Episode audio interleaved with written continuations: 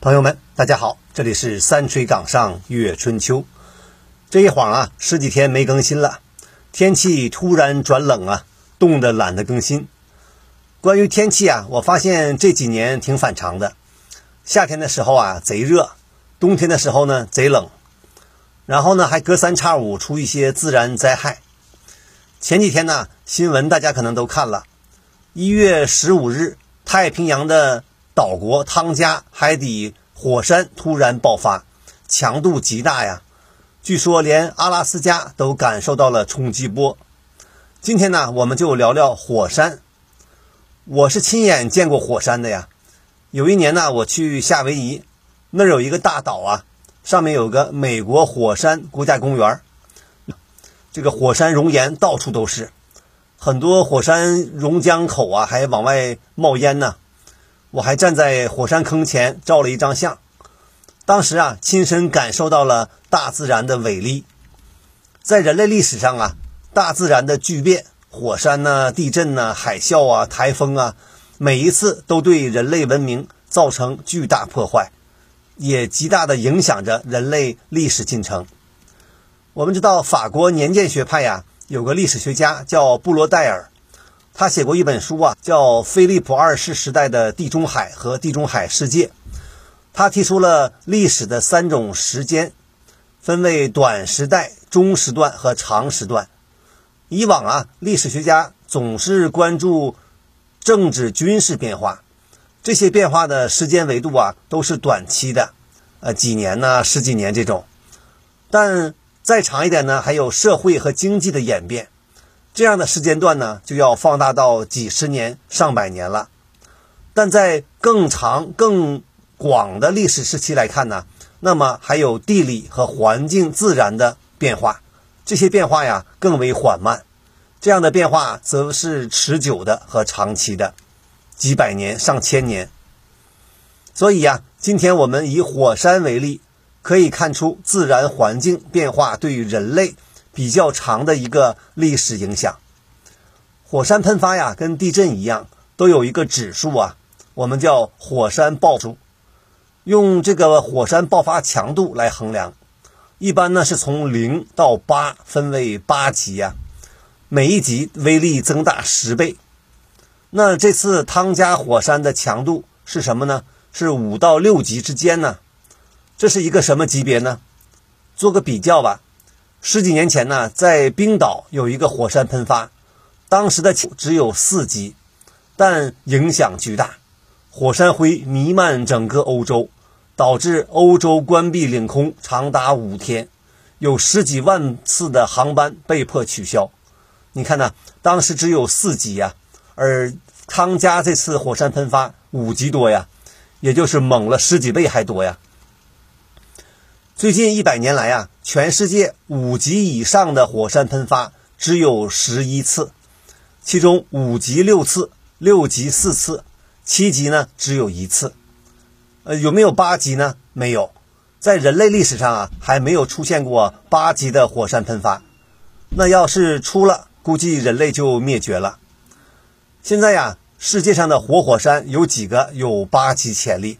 你像美国的黄石啊、耶路斯洞啊，那儿的火山就是八级活火山，一旦喷发呀，威力惊人。美国曾经提出指黄石火山喷发的计划呀。就是想往地下一万米深处注射高压水啊，呃，用来给火山降温呢。这听挺简单的，但操作起来太难了。据说光成本就得三十五亿美金呢，还打不住。后来呀，也不了了之了。好，现在我们说说历史上那些著名的火山事件。我们知道最著名的呀，可能就是意大利的庞培城啊，这个。公元七十九年十月的一天呢，意大利的维苏威火山突然喷发，一夜之间呢就把旁边不远的一个呃城市叫庞贝给淹了，给埋了呀。这个庞贝啊是当时罗马共和国的第二大，就这样慢慢消失在历史的记忆里，一直到了一五九九年，一千多年以后啊，这个意大利人挖水渠。意外发现了这个当时的古墙啊，上面全是壁画。这个罗马人的壁画啊，呃，比较呃色情啊，所以当时人受不了这个，又给埋上了。后来一直到十八世纪才又重新挖掘。庞贝城呢，也成为现在意大利旅游必去的景点之一呀。这个庞贝啊，和维苏威火山还是比较小规模的，但四百多年以后的苏门答腊卡拉卡托火山。它的喷发呀就比较大规模了。这一年呢是五百三十六年，这次火山喷发呀导致了大量的火山灰进入大气层，这个阳光呢就被挡住了，于是啊引发了全球范围的大降温。当时的这个罗马文献上写道啊，说公元五百三十六年之后的一整年呢，太阳失去光辉。我们中国史书上啊也记载了这一年。呃，在北方出现了大饥荒。第二年夏天呢，这个南方啊也特别寒冷，八月还飘着雪呀。从此几年呢，整个北半球气温下降。这些都从西伯利亚的松树年轮上可以证明啊。嗯，有那么十几年，当时这些松树增长都非常缓慢呢。这些古树的年轮是可以看出来的。再往后的一次。火山呢，是在十六、十七世纪发生的一系列火山喷发。这一系列火山喷发呀，大都发生在呃太平洋上。当时啊，对全世界的影响也是非常大的，导致了历史上的一个时期叫做小冰川时期，英文叫 Little Ice Age。一四五二年呢，南南太平洋啊这个瓦鲁阿图群岛火山喷发。一六零零年，安第斯山脉火山喷发；一六四一年，菲律宾的卡火山喷发。你看呢？这几百年间，火山喷发不断呢。当时引发全世界的气候异常，尤其是北半球啊，降温明显，全球变冷。所以呢，历史学家称之为小冰川时期。当时造成的后果呀，啊，很严重。欧洲、亚洲、美洲都发生了饥荒，粮食减产。当时从历史记载看呢，中国的黄河就经常发洪水啊，这样的环境危机啊，也导致了政治、经济、军事危机。你像中国的明朝末年呢，就爆发了李自成起义，当时因为气候变化导致粮食减产，农民起义。后来呢，清军入关，明清更迭，这一系列的历史动荡在十七世纪展开。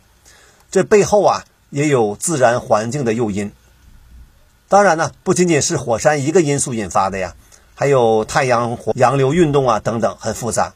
但火山无疑是其中一个重大诱因。再往后的一次火山喷发呀，是一八一五年印度尼西亚的坦博拉火火火山喷发，这是最近三百年来呀最具破坏力的一次火山喷发，爆发指数达到了七级呀。当年呢，这个火山灰也是弥漫天际，导致英格兰的夏天平均温度只有十三点四度。英格兰呢，可能有朋友去过，夏天呢还是很温暖的，但十三度的夏天那就太少见了。一八一五年呢，那会儿在中国是什么年代呢？是大清王朝的嘉庆二十年。这一年夏天七月呀，史书也记载中国七月。下雪，庄稼尽毁呀。随后呢，发生了饥荒。还有这一年呢，欧洲也是战事不断呢。你看，拿破仑就是在这一年逃出小岛，东山再起，建立百日王朝，最终呢，兵败滑铁卢。后面呢，还有一次火山喷发也挺有意思，那就是1883年印尼喀拉喀托火山。我们前面说过，这个火山呢，喷发好几次了，在历史上。这次喷发呀，强度虽然没有以前大，但是呢，影响巨大，造成三万六千人丧生。这个火山灰呀，一直飘到欧洲。不知道大家有没有看过一幅画啊？是挪威画家 Edward Munch 有一幅画啊，叫做《The Scream》，呃，中文翻译为《呐喊》。这幅画很多人都看过，你肯定也看过。画的是漫天黄昏，这个云彩血红啊。有一个人变形的脸正在恐惧的呐喊。据说呀，当年画家就是在挪威看到了火山灰下的橘色天空，触发灵感创作的这幅画。我们再回到汤加雪山火山呢，现在呀已经证明火山冲击波已经到达全世界了，引发了几场海啸。这个海啸到达了日本、智利和美国西海岸，但是否会导致明年气温下降、粮食减产呢？还有待于进一步关注。你看呢？最近这几年呢，呃，人类挺不顺的，新冠病毒，这个中美贸易战，啊，火山呢、地震呢，这儿的那儿的，哎呀，生活不容易啊！大家且行且珍惜吧。好，这里是三锤岗上月春秋。咱们下次